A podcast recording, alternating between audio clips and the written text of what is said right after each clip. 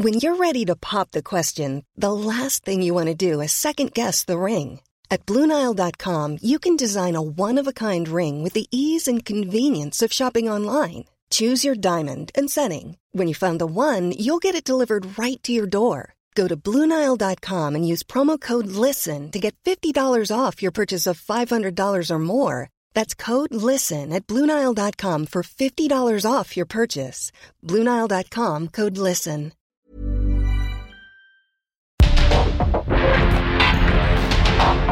Porque el mundo actual no se entendería sin la economía, las finanzas y los negocios. Acompaña a Mario Maldonado, el columnista de negocios más joven y objetivo del periodismo financiero en su programa. Bitácora de negocios. Heraldo Televisión, ahora también por Sky HD. Toda la programación de Heraldo Televisión a través del canal 161 de Sky HD. Noticias, deportes, entretenimiento, gastronomía y mucho más. Heraldo Televisión, en todo el país, ahora también por Sky HD.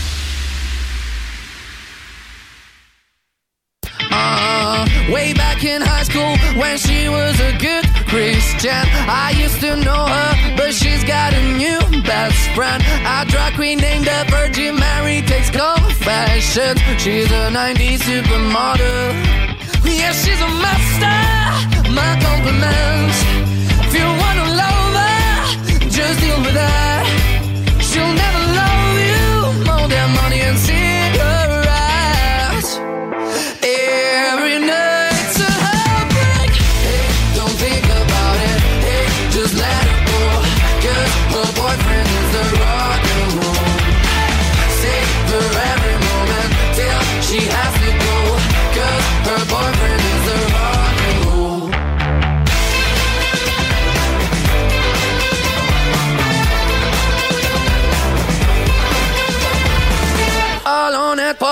She's working around the clock. When you're not looking, she's stealing your bossy out. Low waisted pants on OnlyFans. I'd pay for that. She's a 90s supermodel.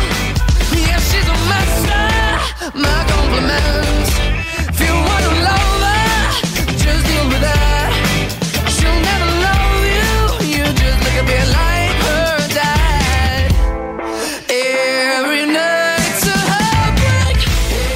Es una banda de rock italiana formada en Roma en el 2016. Actuando en las calles en sus primeros días, subieron a la fama después de terminar segundos en la undécima temporada del programa de talentos italiano El Factor X en el 2017. Además, su avance internacional se produjo cuando el cuarteto ganó el Festival de la Canción de Eurovisión 2021 para Italia. Estamos escuchando la canción Supermodelo. Es una canción de esta banda italiana, Maneskin. Fue lanzada el 13 de mayo del 2022 y es una pista de pop rock inspirada en California con una introducción grunge. Inspirados también por la estancia del grupo en Los Ángeles, crearon un personaje ficticio llamado Supermodelo y la canción habla precisamente de su vida, lo que hace para ganarse la vida, cómo pasa su vida y que no amaría a nadie están nominados a Mejor Artista Nuevo. Y es que esta semana estamos escuchando canciones de los artistas nominados a los premios Grammy y que se dieron a conocer la semana pasada. Esta ceremonia de la edición número 65 se realizará el 5 de febrero del 2023 en Los Ángeles, California. Bienvenidos a este espacio.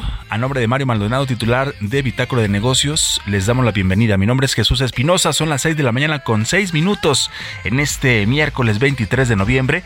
Y lo invito a que se quede con nosotros como todos los días, de lunes a viernes, de aquí y hasta las 6 de la mañana con 55 minutos, con toda la información de la economía, las finanzas y los negocios.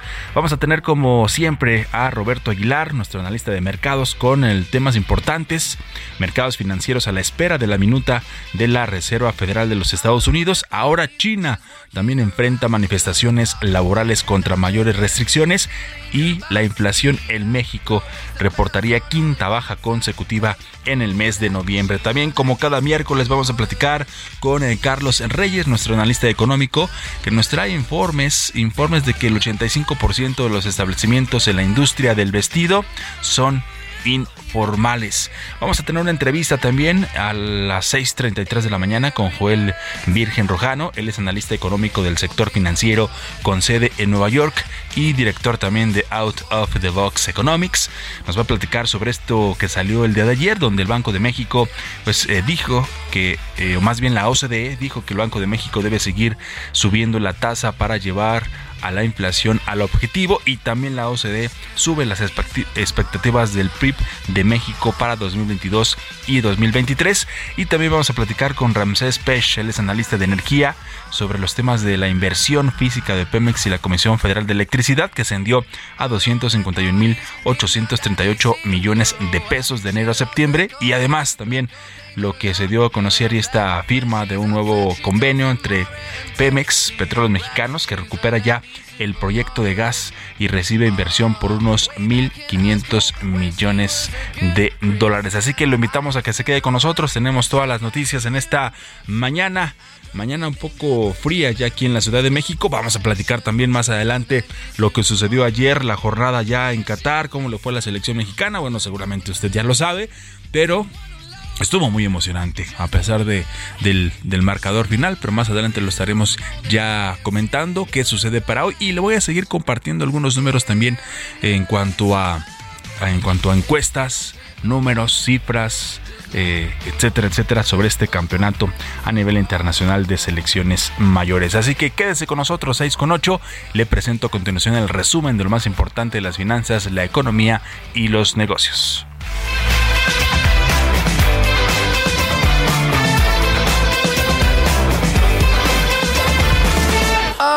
At parties. She's working around the clock when you're not looking. She's stealing your bossy out. Low waisted pants on OnlyFans. I'd pay for that. She's a 90s supermodel. Yeah, she's a master. My compliments.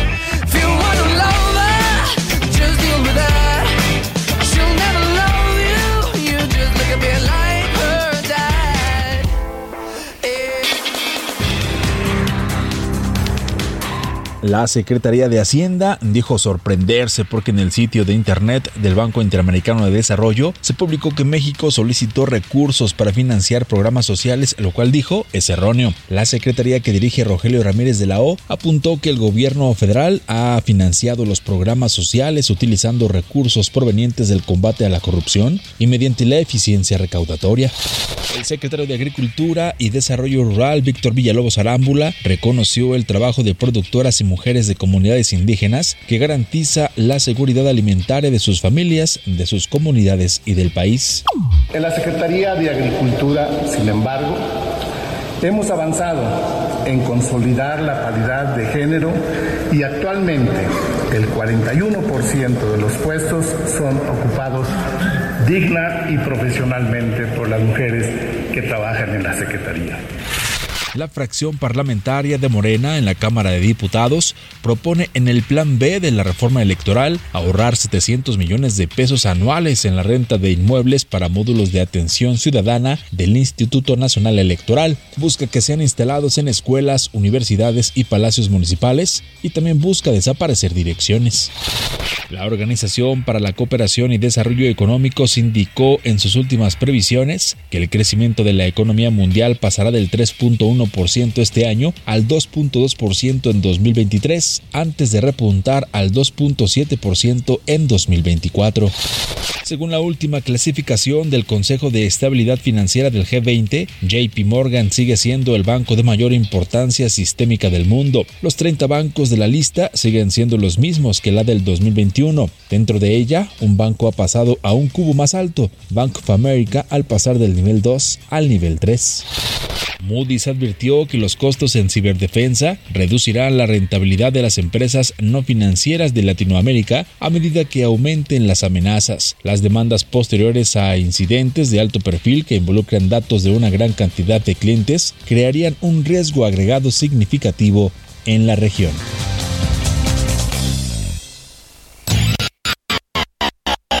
Mario Maldonado en Bitácora de Negocios.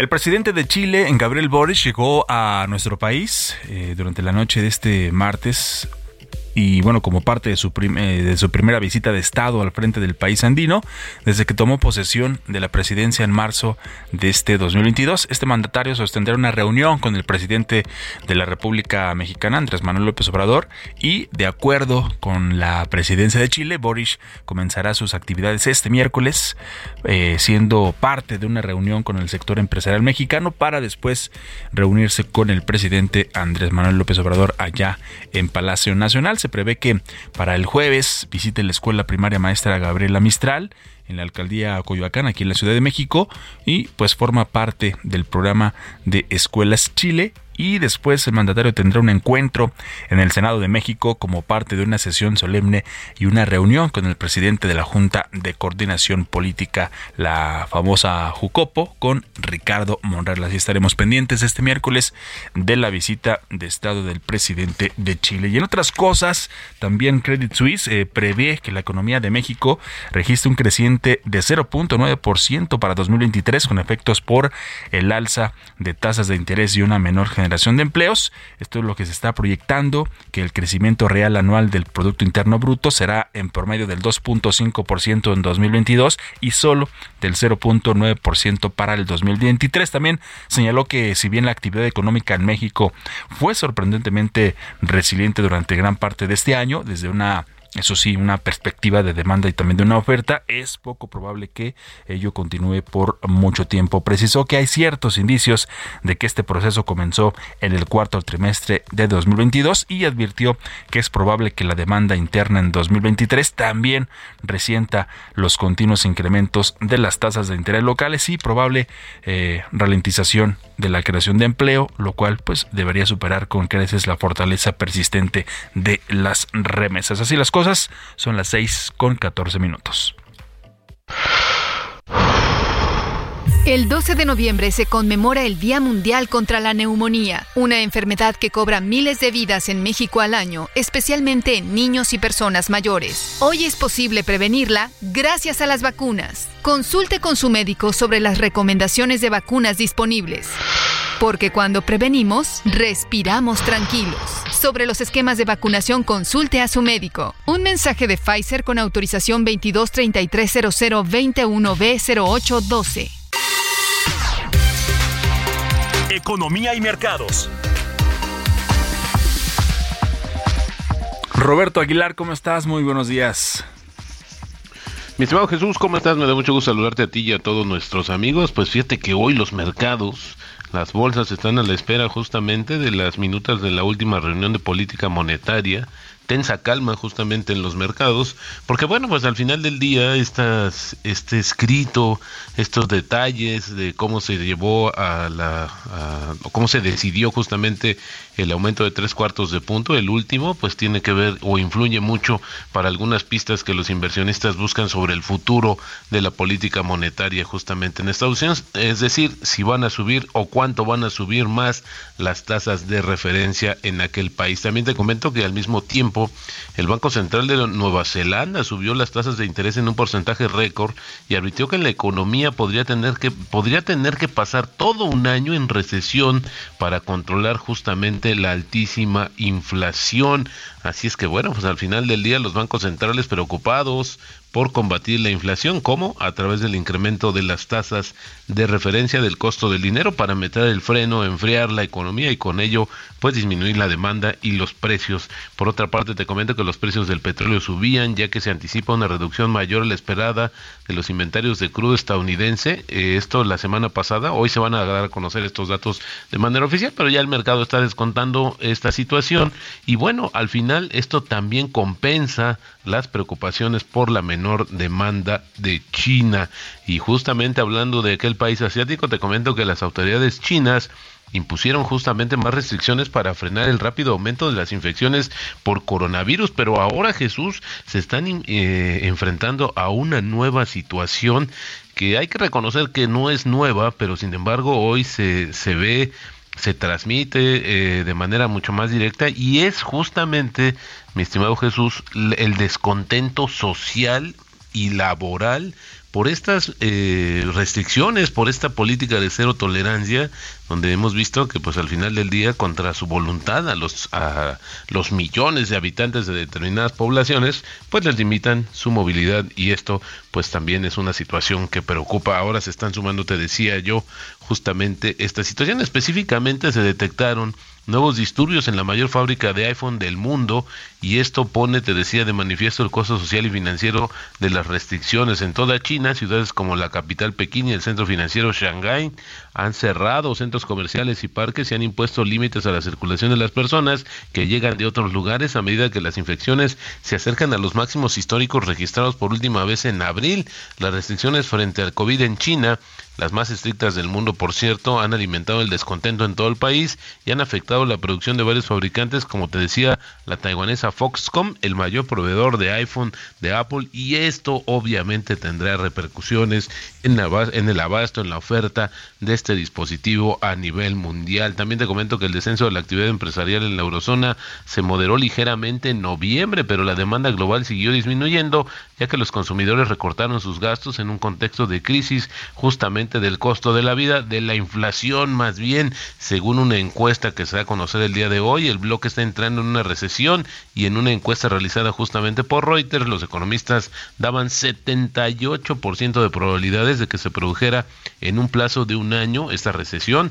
con una previsión de caída del PIB de 0.4% para este trimestre y también para el siguiente. El indicador compuesto de gestores de compras, PMI por sus siglas en inglés, que realiza justamente Standard Poor's Global, consideró considerado un buen indicador de la salud económica en general de la región, subió a 47.8 puntos desde los 47.3 de octubre, superando las expectativas justamente que se estaban esperando de una caída a 47 puntos, de acuerdo con una encuesta de Reuters. Sin embargo, noviembre es el quinto mes en que el índice se sitúa por debajo de la marca de 50 puntos que separa el crecimiento de la contracción. Por cierto, mi estimado Jesús, estos índices, el PMI, pues se calculan prácticamente en todo el mundo. También te comento que la relación deuda-PIB de los mercados emergentes volvió a niveles récords, pese a una baja de 6.4 billones de dólares en la carga global en el tercer trimestre a 290 billones de dólares en medio de la fortaleza del dólar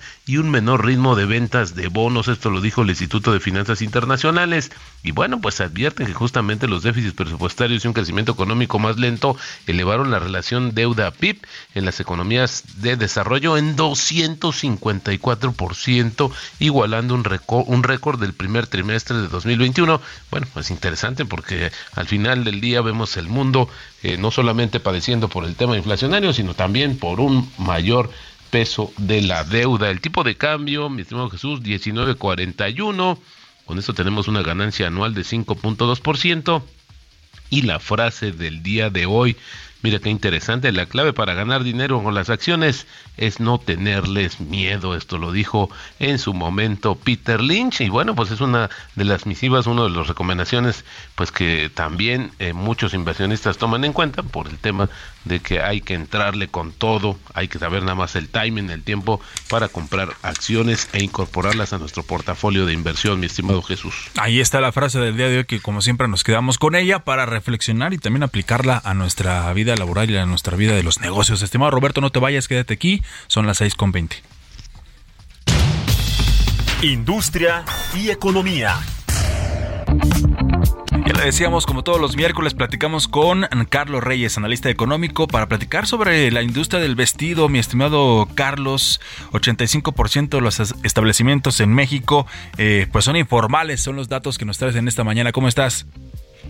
Estimado Jesús, muy buenos días, buenos días al auditorio de Bitácora de Negocios. Efectivamente, vamos a hablar sobre esta industria y algunas problemáticas que enfrenta, como la que ya mencionas, Jesús. Y es que recientemente el INEGI y la Cámara Nacional de la Industria del Vestido presentaron una publicación denominada Conociendo a la Industria del Vestido, en donde, bueno, se dimensiona la importancia de esta industria en la actividad económica.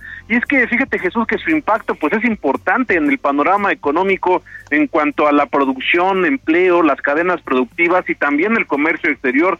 Muestra de ello es que el año pasado el PIB anual de esta industria del vestido creció 24.4%, eso con respecto al 2020. Año de la pandemia, lo cual sin duda pues es, es positivo, aunque también hay que reconocer que una de las problemáticas que enfrenta esta industria pues es que no alcanzó el nivel que tenía antes de la pandemia causada por el COVID-19. Hablando en pesos, por ejemplo, en 2019 esta industria generó poco más de 97 mil millones de pesos contra 85 mil millones del año pasado. Sin embargo, pues una buena noticia es que de 2003 a 2021 el número de establecimientos de la industria aumentó en promedio 5.4% por año y de 2018 al año pasado, a pesar de la pandemia, bueno, la cifra de empresas creció 0.9%. Y esto, bueno, también hay datos que con base en los censos económicos en 2019 estos establecimientos formales fueron los que generaron la mayor parte de la producción bruta,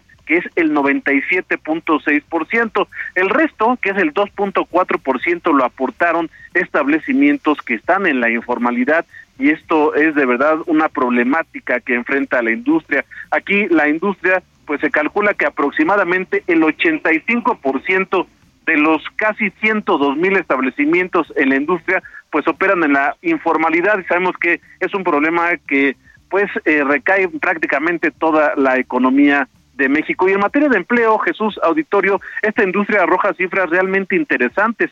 Según eh, el datos oficiales, esta generó en 2020 564 mil empleos. Esta fue una cifra menor en 14.7% a la de 2019. Hay que recordar que el ojo del huracán de la pandemia pues, fue precisamente el 2020. Pero sin duda también relevante que por cada 100 personas ocupadas en esta industria, 54% son mujeres, más de la mitad, cuando en la industria manufacturera es 37 de cada 100, es decir, es una industria en la cual la mujer tiene una activa participación. En cuanto al comercio exterior, el año pasado las exportaciones de la industria del vestido fueron de 7.781 millones de dólares y las importaciones de 10.987 millones, es decir, presentó un déficit superior a los 3.000 millones dólares. Es decir, eh, estimado Jesús, el Producto Interno Bruto de esta industria representa algo significativo para la economía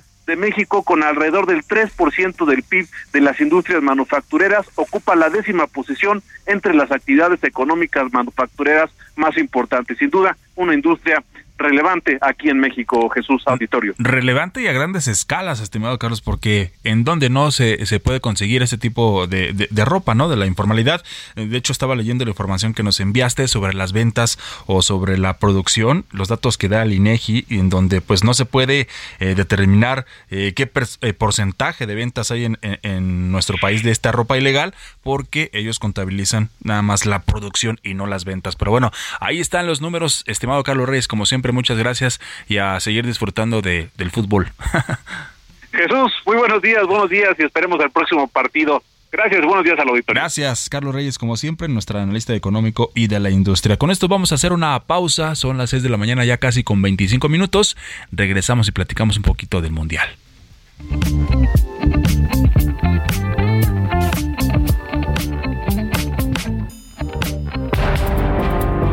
En un momento continuamos con la información más relevante del mundo financiero en Bitácora de Negocios con Mario Maldonado.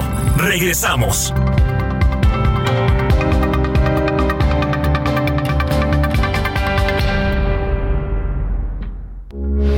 Heraldo Radio, con la H que sí suena y ahora también se escucha.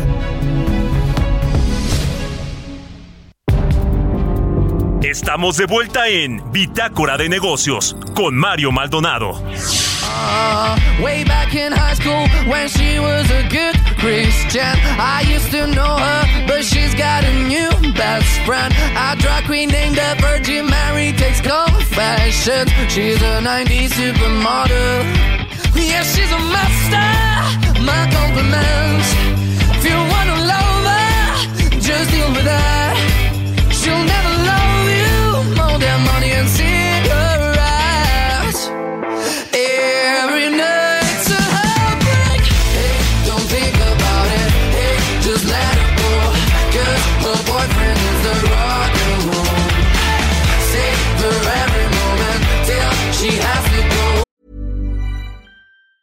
Many of us have those stubborn pounds that seem impossible to lose, no matter how good we eat or how hard we work out. My solution is PlushCare. PlushCare is a leading telehealth provider with doctors who are there for you day and night to partner with you in your weight loss journey. They can prescribe FDA-approved weight loss medications like Wagovi and Zepbound for those who qualify. Plus, they accept most insurance plans. To get started, visit plushcare.com slash weight loss. That's plushcare.com slash weight loss.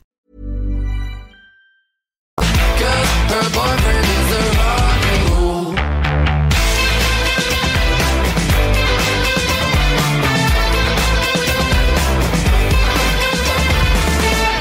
At parties, she's working around the clock. When you're not looking, she's stealing your boss.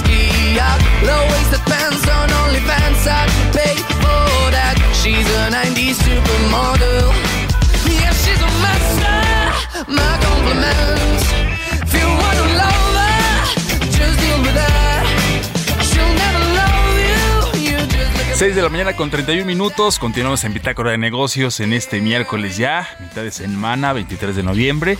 Y seguimos escuchando a esta banda italiana Maneskin, recordando que esta semana estamos escuchando canciones de los artistas nominados a los premios Grammy y que se dieron a conocer la semana pasada. Esta ceremonia de la edición número 65 se va a realizar el 5 de febrero del 2023 en Los Ángeles, California. ¿Qué le parece esta, esta banda que están nominados a Mejor Artista Nuevo? De hecho, acaban de estar aquí en la Ciudad de México el eh, mes pasado. Por aquí estuvieron en un, en un centro de espectáculos del el World Trade Center, ahí muy pegadito, pero bueno, esta banda que se ha dado a conocer con esta y otras canciones, suenan bien, ¿no? Aparte que tienen un estilo propio, la voz también es un estilo propio. A mí me gusta, no sé, ustedes escríbanos por favor a todas las redes sociales de El Heraldo de México. Y bueno, les decía que íbamos a platicar un poquito de fútbol, porque no lo podemos dejar fuera, pero un poco enfocado también a los negocios, al, al mundo empresarial, etcétera. Le he estado compartiendo en estos días algunos, algunos datos donde le tocó ver ayer el partido de México, seguramente en la oficina, con los compañeros de trabajo, en la escuela, ¿no? Con los compañeros también de, de clase. Pero bueno, le decía que KPMG realizó un sondeo a 300, a 300 empresarios en donde el 99% de los encuestados consideran que el fútbol ha trascendido el contexto deportivo para convertirse en un negocio, que no es un secreto. Sabemos que el fútbol es un negocio, nosotros los aficionados a veces hacemos muchos corajes pensando que por qué no mete a tal jugador, que por qué no convocó a tal jugador en el caso de, de la selección mexicana con el Tato Martino, etcétera. Pero sabemos que en el fondo es un negocio y que no van a perder los empresarios y que no van a perder los inversionistas. Así que llévesela con calma. Sí, se vale emocionarse, por supuesto. Quien no, ¿no? Hace corajes o celebra cuando su equipo gana, etcétera. Pero pero bueno, tampoco, tampoco se lo tome muy personal, si no luego vienen las peleas. Ajá. Con los atentos saludos. Mire, también le comparto, 47% eh, cree que la selección mexicana va a jugar hasta la fase de octavos de final.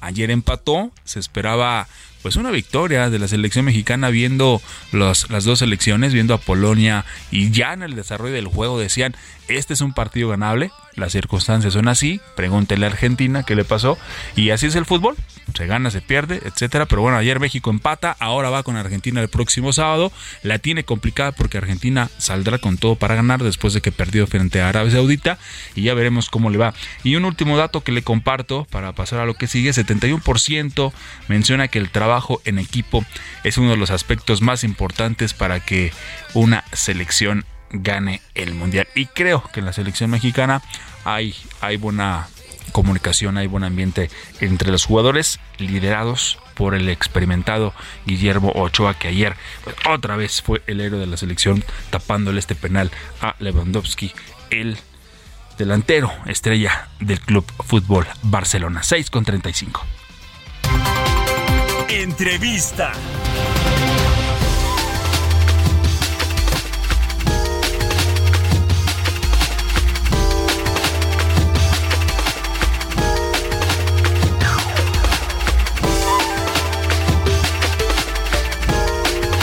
Vamos a platicar, ya le decíamos al inicio de este espacio, vamos a platicar con Joel Virgen Rojano.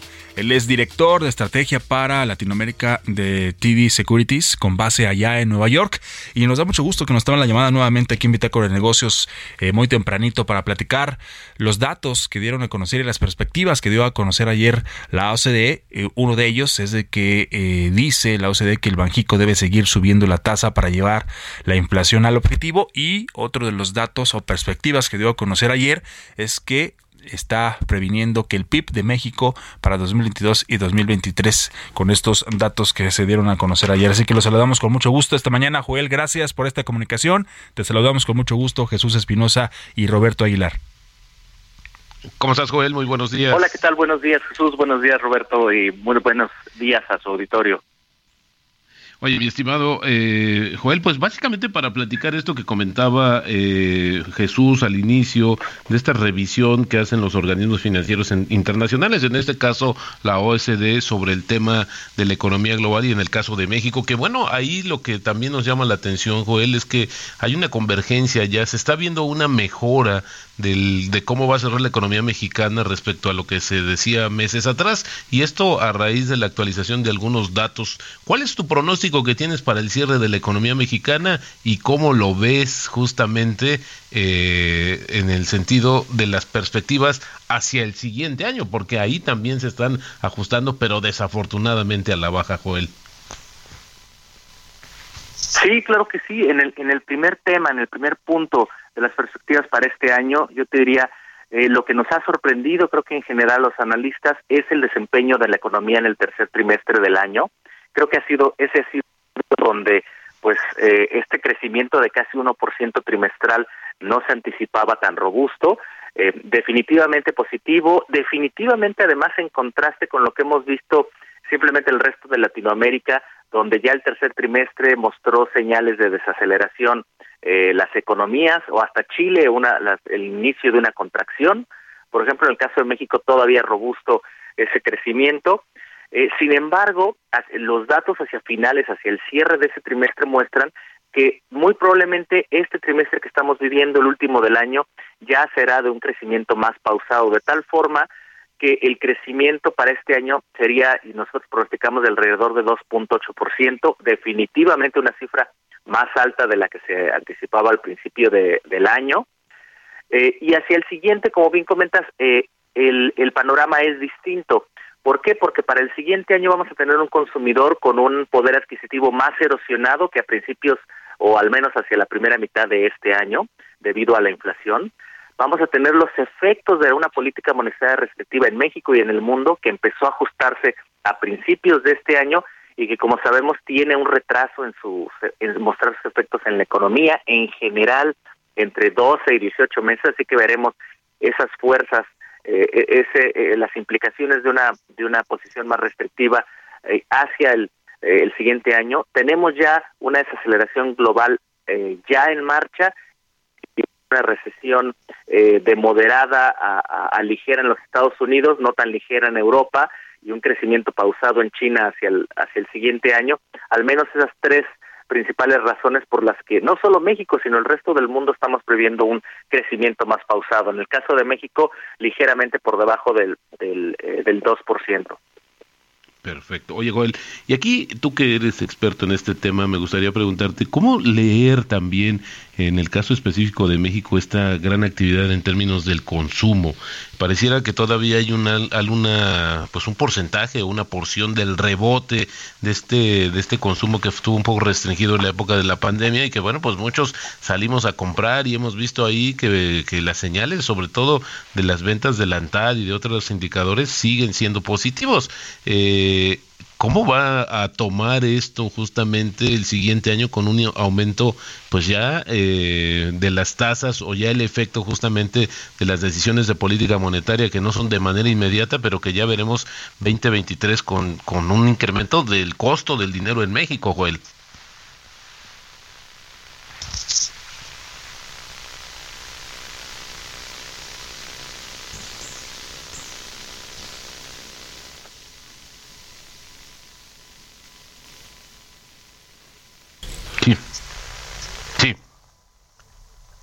Joel, nos escuchabas, perdóname. Sí, ah, no sé si tengamos algún tema parece, que se cortó la comunicación ahí con Joel. Estamos eh, intentando nuevamente hacer contacto, estimado Robert, lo que nos platicaban y lo que estaban comentando sobre estos datos que se dieron a conocer ayer. Ya en unos segunditos vamos a hacer nuevamente contacto con Joel Rojano.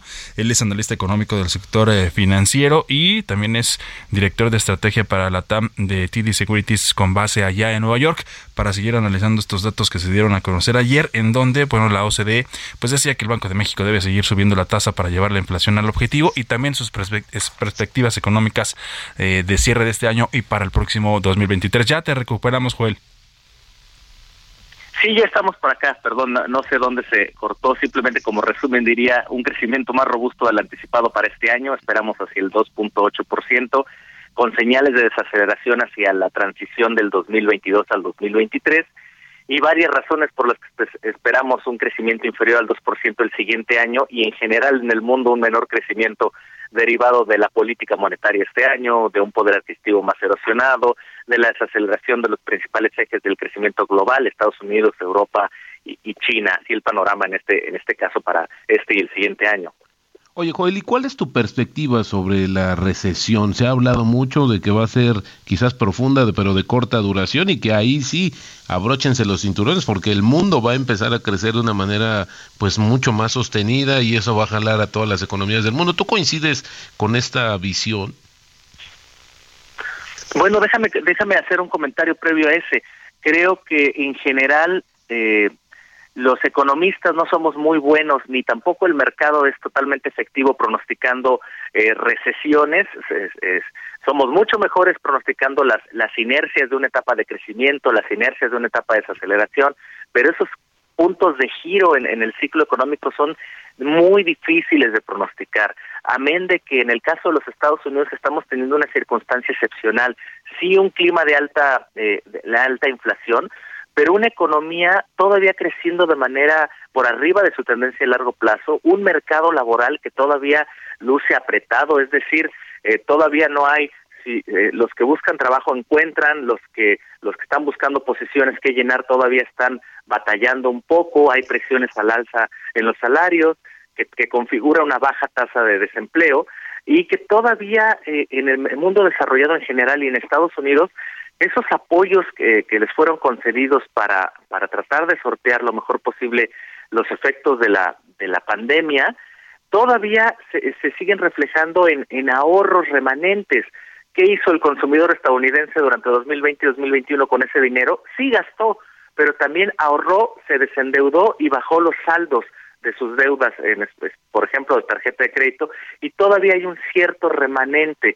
Entonces yo te diría, eh, esa economía lo estadounidense está mucho más preparada para las fuerzas recesivas eh, ligadas a pues el alza de sus tasas de interés, eh, la desaceleración global, que en otras que en otros episodios. Así que yo estoy mucho más del lado de si se materializa una recesión, probablemente será ligera, probablemente será hacia la segunda mitad del siguiente año, tomando en cuenta el retraso con el que actúa la política monetaria en, en los Estados Unidos y en el mundo, eh, así que mi panorama no no es no es tan funesto, pero sí de, de nuevo de contracciones ligeras trimestrales entre eh, hacia la segunda mitad del siguiente año que en México podrían reflejarse no necesariamente en una recesión, pero sí en una en un crecimiento más pausado, como comenté, sobre todo recordemos nos pega mucho más eh, sí el, el consumo de los Estados Unidos, pero sobre todo el desempeño eh, industrial y las decisiones de producción. Perfecto, Joel. Se nos acaba el tiempo, pero no quisiera dejar de lado la pregunta de si el Banco de México debe o no seguir a la Reserva Federal. Se ha enfrascado ya una discusión con tus colegas acerca de esta situación. Son también situaciones diferentes, pero ¿tú cómo lo ves en ese sentido? Sí, en corto yo creo no necesariamente la respuesta del Banco de México debería ser robótica y, y e igual a la de la Reserva Federal. Sobre todo, pues uno, estas dos economías no se encuentran en la misma etapa del ciclo económico. Dos, las causas y naturaleza de las presiones inflacionarias no son iguales. En Estados Unidos hay muchas presiones todavía de demanda, en México son mucho más presiones del lado de la de la oferta. Eh, tres, eh, la dinámica cambiaria ha sido relativamente distinta, estabilidad en México, revaloración en los Estados Unidos. Así que no, realmente no hay, eh, México empezó un esfuerzo, y este creo que es un argumento muy importante, México ya con las alzas que ha hecho tiene una tasa real de alrededor muy cercana, si no me recuerdo, hacia el 4, 4.3%, mientras que Estados Unidos apenas está volviendo positiva esa tasa real, es decir, la influencia o la fortaleza del apretón monetario es mucho mayor en el caso de, México. Así que no, no debería ser robótica, probablemente nos queden algunas eh, alzas por parte de Banco de México, pero estamos en buena posición para desligarnos eh, de los últimos incrementos de la Reserva Federal. Eh, pues muchas gracias, Joel Virgen, director de estrategias para la TAM de TD Securities, con base en Nueva York, por tus comentarios. Y bueno, sí, seguir muy de cerca lo que sucede, porque la expectativa, eso sí, que el próximo año será un poco más complicado, pausado, como nos comentaste en esta mañana. Gracias, Joel. Un saludo, muy buenos días. Gracias, un placer siempre. Buen día. 6 con 46, vamos a lo que sigue. Te pierdas lo que Total Play tiene para ti este buen fin. Contrata ahora y llévate 150 canales, 100 en HD para que veas tus programas favoritos, 50 megas extra para navegar a toda velocidad, un servicio de TV adicional por 4 meses y por tiempo limitado recibe un Wi-Fi Pro sin costo. ¿Ves? Esta es una promo que sí es promo. Cámbiate ya y vive la experiencia Total Play. Historias empresariales. Bueno, Petróleos Mexicanos informó que la empresa estadounidense New Fortress Energy invertirá unos 1.500 millones de dólares para reanudar una serie de trabajos de extracción de gas en un campo petrolero ubicado en el puerto de Veracruz. Es Giovanna Torres. Petróleos Mexicanos firmó un contrato con la estadounidense New Fortress Energy para reanudar trabajos de extradición en el yacimiento de gas no asociado en aguas profundas del Golfo de México Lacash, que está a 90 kilómetros del puerto de Veracruz. La inversión inicial de Pemex por 1.400 millones de dólares en este proyecto suspendido hace seis años será complementada con 1.500 millones de dólares adicionales por parte de la empresa estadounidense. Detalló que este acuerdo permitirá que en el primer trimestre del 2024 inicie la producción de este hidrocarburo en la CASH, el cual representa una reserva de alrededor de 900 mil millones de pies cúbicos, lo que significa una producción promedio de 300 millones de pies cúbicos diarios en el horizonte de 10 años. En el mismo acto, se firmó un contrato de comercialización mediante el cual Pemex venderá 190 millones de pies cúbicos diarios a New Fortress Energy. De acuerdo con información de Pemex, en la periferia del campo Lacash están otros yacimientos con una reserva tres veces mayor y podrían hacer sinergia con este proyecto, por lo cual se hará una evaluación para su desarrollo. Con información de Verónica Reynolds para Bitácora de Negocios, Giovanna Torres.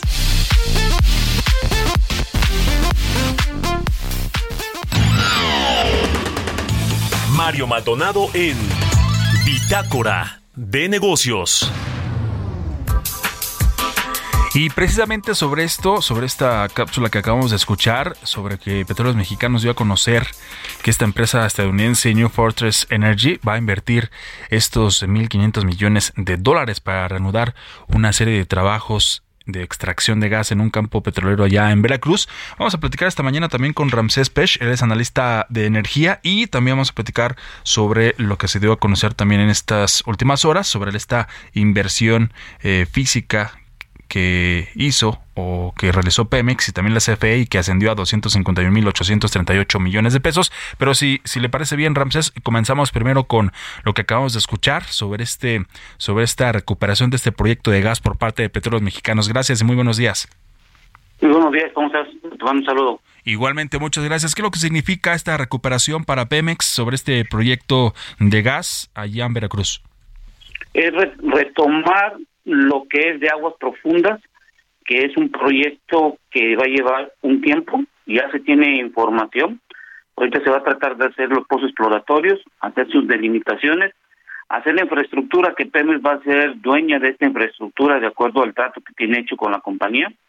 Y esto es algo importante porque se están haciendo descubrimientos y se están tratando de poder desarrollar estos campos que tienen que son gas seco, que es no tiene en eh, ningún otro tipo de hidrocarburo y que esto es bueno derivado que nuestra demanda de gas se está incrementando y la demanda del gas que tenemos hoy en día, más del 60%, la estamos importando de Estados Unidos en formaciones donde hay contracturas hidráulicas y creo que México está dejando de desaprovechar las mismas formaciones que tienen en, en Estados Unidos, las tenemos en las cuencas de Burgos y creo que sería bueno poder desarrollar, viendo que ahora vamos a depender mucho del gas natural y en Estados Unidos están viendo en el mediano plazo ser los principales eh, exportadores de gas natural licuado hacia Europa y esto nos deja no en una desventaja, pero es una, en un cuestionamiento hacia el futuro. Sí, además eh, Pemex está hablando de que se espera que hacia 2024 inicie esta producción de este hidrocarburo, pero ¿cuáles son las perspectivas? ¿Cuáles son las perspectivas para sacarle provecho precisamente de lo que nos decías a este nuevo proyecto? Bueno, la perspectiva para sacar este, proyecto es tener la producción más rápida, en cuanto a en superficie y sobre todo bajar los costos, sobre todo de extracción que se van a tener. ¿Por qué digo esto? Porque un pozo en aguas profundas eh, puede está, está valiendo alrededor entre 250 hasta 350 millones de dólares, porque sabemos que los equipos que se utilizan, las rentas hoy en día eh, han bajado, pero es caro todavía. Entonces hay que entender este sentido, si yo lo, lo, lo traspolo a pozos que son de, tierra y, vuelvo y repito, formaciones de, de donde se hacen fracturas hidráulicas, que es en las formaciones de Shell, los pozos están costando entre 5 y 8 millones de dólares y los puedes perforar en 22 días. En cambio, los de aguas profundas te puedes llevar, puedes posiblemente entre 60 hasta 180 días, dependiendo del conocimiento que tú tengas de la formación. Sí, y por otra parte, Ramsés, eh, también se dio a conocer esta inversión eh, física de Pemex y de la Comisión Federal de Electricidad que ascendió a 251.838 millones de pesos. Eh, información, de acuerdo con la Secretaría de Hacienda, pues habla y revela que este, o, o más bien que el gasto de estas dos empresas estatales, pues se destinaron a la construcción y a la conservación de obras y adquisición de bienes de capital. ¿Son buenas noticias para ambas empresas? Bueno, es un presupuesto que se las asigna cada año y, y aquí lo importante es que la Comisión Federal de Electricidad, de perdón, todo invirtió 18 mil eh, millones de pesos y Pemex es la que lleva con 233 mil, el 93% de este dato que acabas de dar. Pero aquí lo, lo, curioso que hay que revisar en el último resultado del trimestre, cuando tú revisas eh, lo que llamamos nosotros el CAPES, que es la, que es la inversión directamente que se hace por parte de Pemex, que fue de, que, eh, que fue alrededor de 136 mil millones de pesos que se tiene eh, eh, gastado, cuando se tiene proyectado de 239 mil. Cuando yo veo el CAPEX, eh, estoy viendo que en los últimos años anteriores el presupuesto que se le ha asignado a Pemex no se ejerce en su totalidad, sino se subejerce. En años anteriores había un sobreejercicio por parte de Pemex y hoy hay un subejercicio que es casi de, de entre un 15 a un 20%. Esto es muy este problemático porque si te asignan un presupuesto y no lo gastas, algo está pasando o qué se está haciendo con esa cantidad de dinero. Está muy bueno el dato que se está invirtiendo en lo que acaba de comentar la Secretaría de Hacienda de Crédito Público, pero creo que la Secretaría de Hacienda de Crédito Público eh, debería empezar a cuestionar por qué los tres últimos años Pemex está subejerciendo su presupuesto cuando debería de gastarlo para poder tener eh, una mayor cantidad de obras de, infraestructura, como tú bien lo acabas de comentar. Y es precisamente lo que estaremos comentando y lo que estaremos, por supuesto, aquí en este espacio dándolo a conocer. Por lo pronto, Ramsés Pech, analista de energía, te agradecemos estos minutos para Bitácora de Negocios. Gracias, que tengas un buen día. Igualmente, muchas gracias Ramsés, como siempre atendiendo la llamada aquí con nosotros y muy tempranito. Con esto nos despedimos, gracias por habernos acompañado. A nombre de Mario Maldonado, titular de este espacio, Bitácora de Negocios, nos despedimos. Quédese, quédese con Sergio y Lupita y nosotros nos escuchamos el día de mañana, mañana jueves. Gracias y muy buenos días. Mi nombre es Jesús Espinosa y hasta mañana.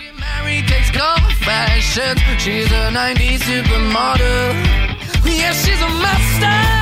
My compliments.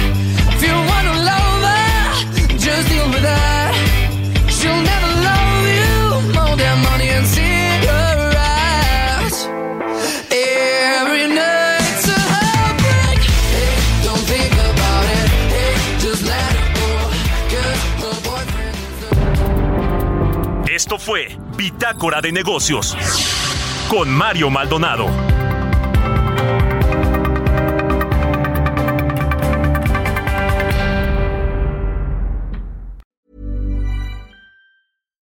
Deserves the best, and there's no better place to shop for Mother's Day than Whole Foods Market. They're your destination for unbeatable savings, from premium gifts to show-stopping flowers and irresistible desserts. Start by saving 33% with Prime on all body care and candles. Then get a 15-stem bunch of tulips for just $9.99 each with Prime. Round out Mom's menu with festive rosé, irresistible berry chantilly cake, and more special treats. Come celebrate Mother's Day at Whole Foods Market.